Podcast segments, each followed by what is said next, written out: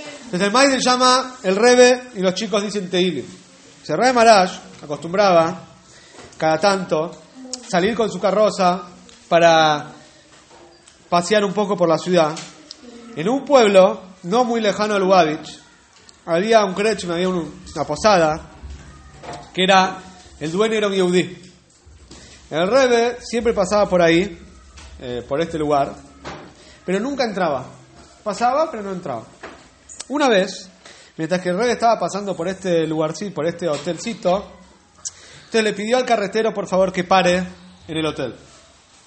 El Rebe bajó de la carroza, entró a la casa, nadie había, no había nadie adentro, y en uno de los cuartos encontró el Rebe a dos chicos chiquitos. El Rebe le preguntó a los chicos dónde están sus padres. Entonces los chicos contestaron, "Mis- nuestros padres se fueron a trabajar. Dentro de un tiempito, un rato, van a volver. Y dice, ¿dónde está el moré de ustedes? Preguntó, ¿dónde está? Entonces dijo, él viajó a su casa porque ahora estamos de vacaciones, estamos justo en tiempo de vacaciones. Ah, dice, ¿y ustedes qué estudian? Le preguntó el rey a los chicos. Estudiamos Humesh. Dice, ¿y ustedes saben leer Teilim? Pregunta.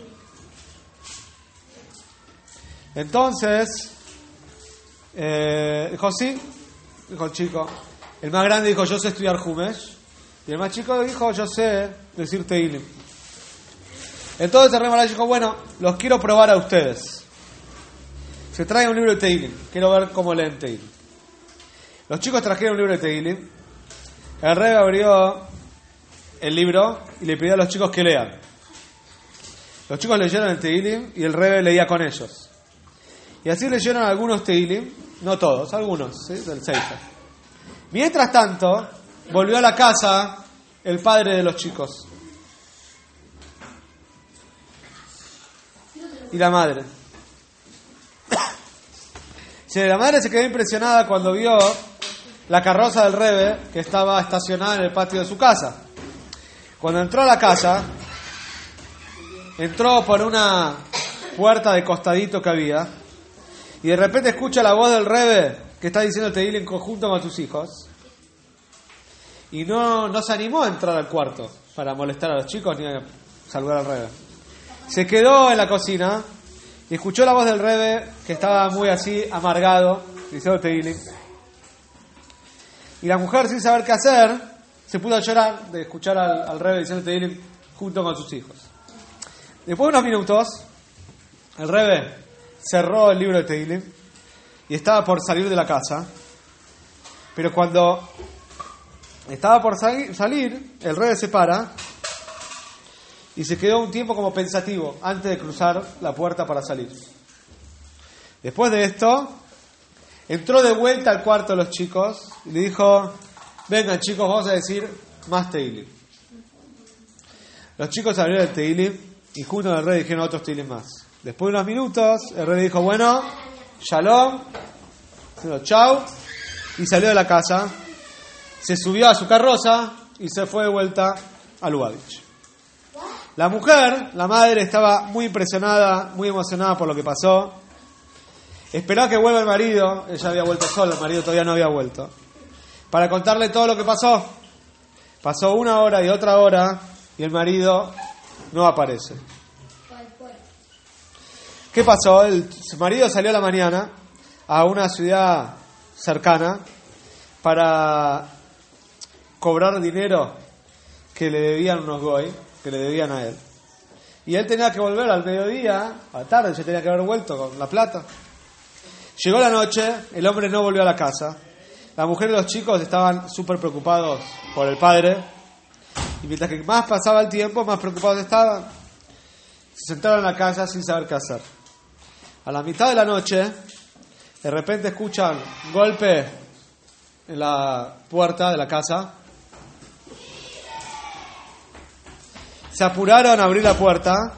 ¿Quién está ahí? El padre de la familia en la puerta de la casa.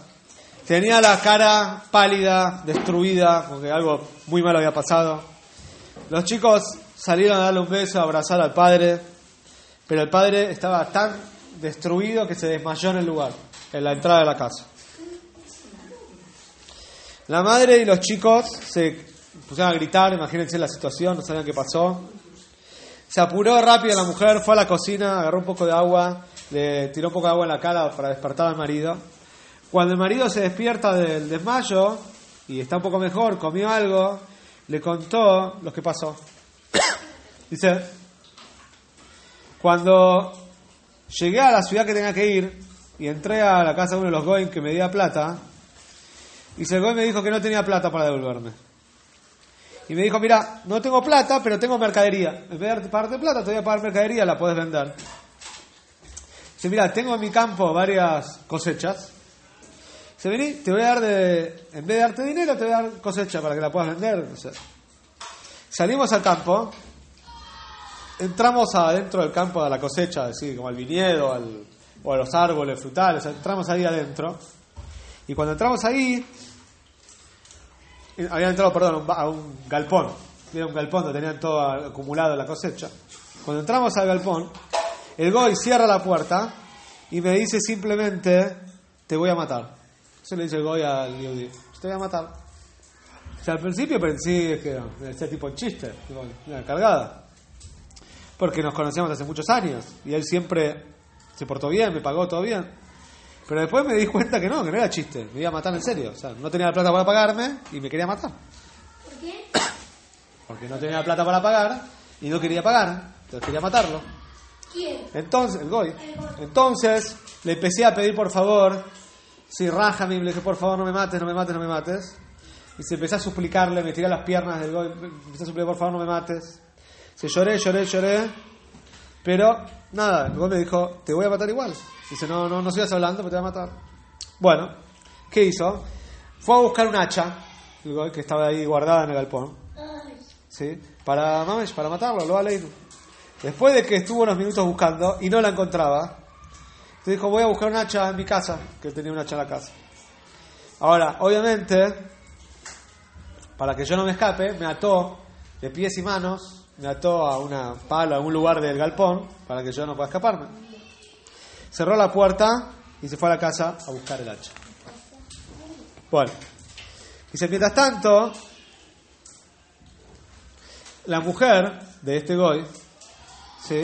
que trabajaba también en el, en, el campo, ella entra al galpón y ve al Yehudí atado de pies y manos, ¿sí? llorando. La mujer que conocía muy bien a este Yehudí, ¿sí? no podía creer. Dice, ¿qué, qué haces acá? ¿Qué, estás atado, llorando? ¿Sí? Y no podía creer. Dice, no, pues ¿cómo? Tu marido me quiere matar. Tu marido fue a buscar un hacha para matarme. Entonces, cuando le contó esto, le pidió a la mujer, por favor, llorando, salvame vos, salvame vos, tu marido me va a matar, salvame. La mujer no sabe lo que hacer. Dice, mirá, mi marido es un ladrón, es un asesino, le dijo. Dice, si yo se llega a enterar que yo te salvé, me va a matar a mí, dijo la mujer. No. Si yo te salvo a vos, me- me- me matan a mí. Entonces le seguí pidiendo a la mujer, por favor, por favor, por favor, que mirá, si me salvás, ¿sí? Eh, dice, vos salvame.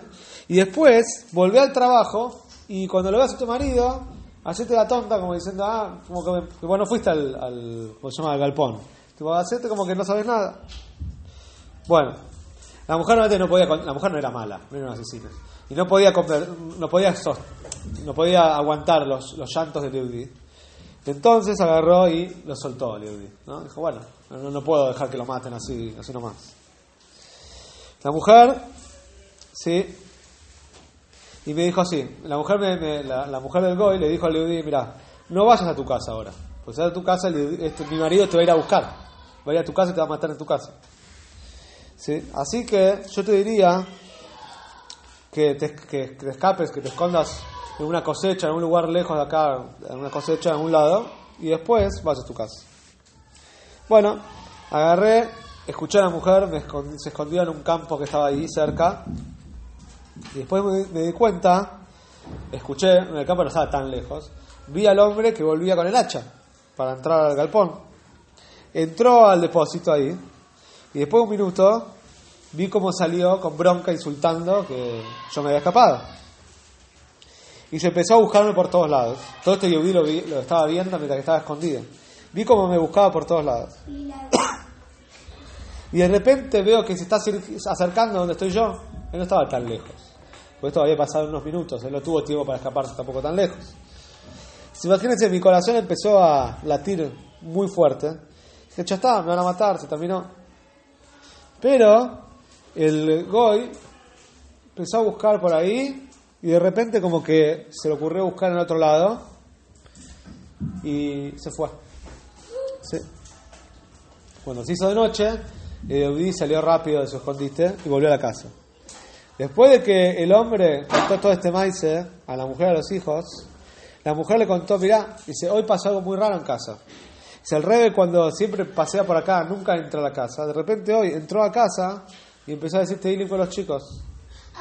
Y después el rebe salió y antes de salir volvió a entrar. Hasta cuando estaba por salir volvió a entrar y dijo más Teilim. ¿Sí?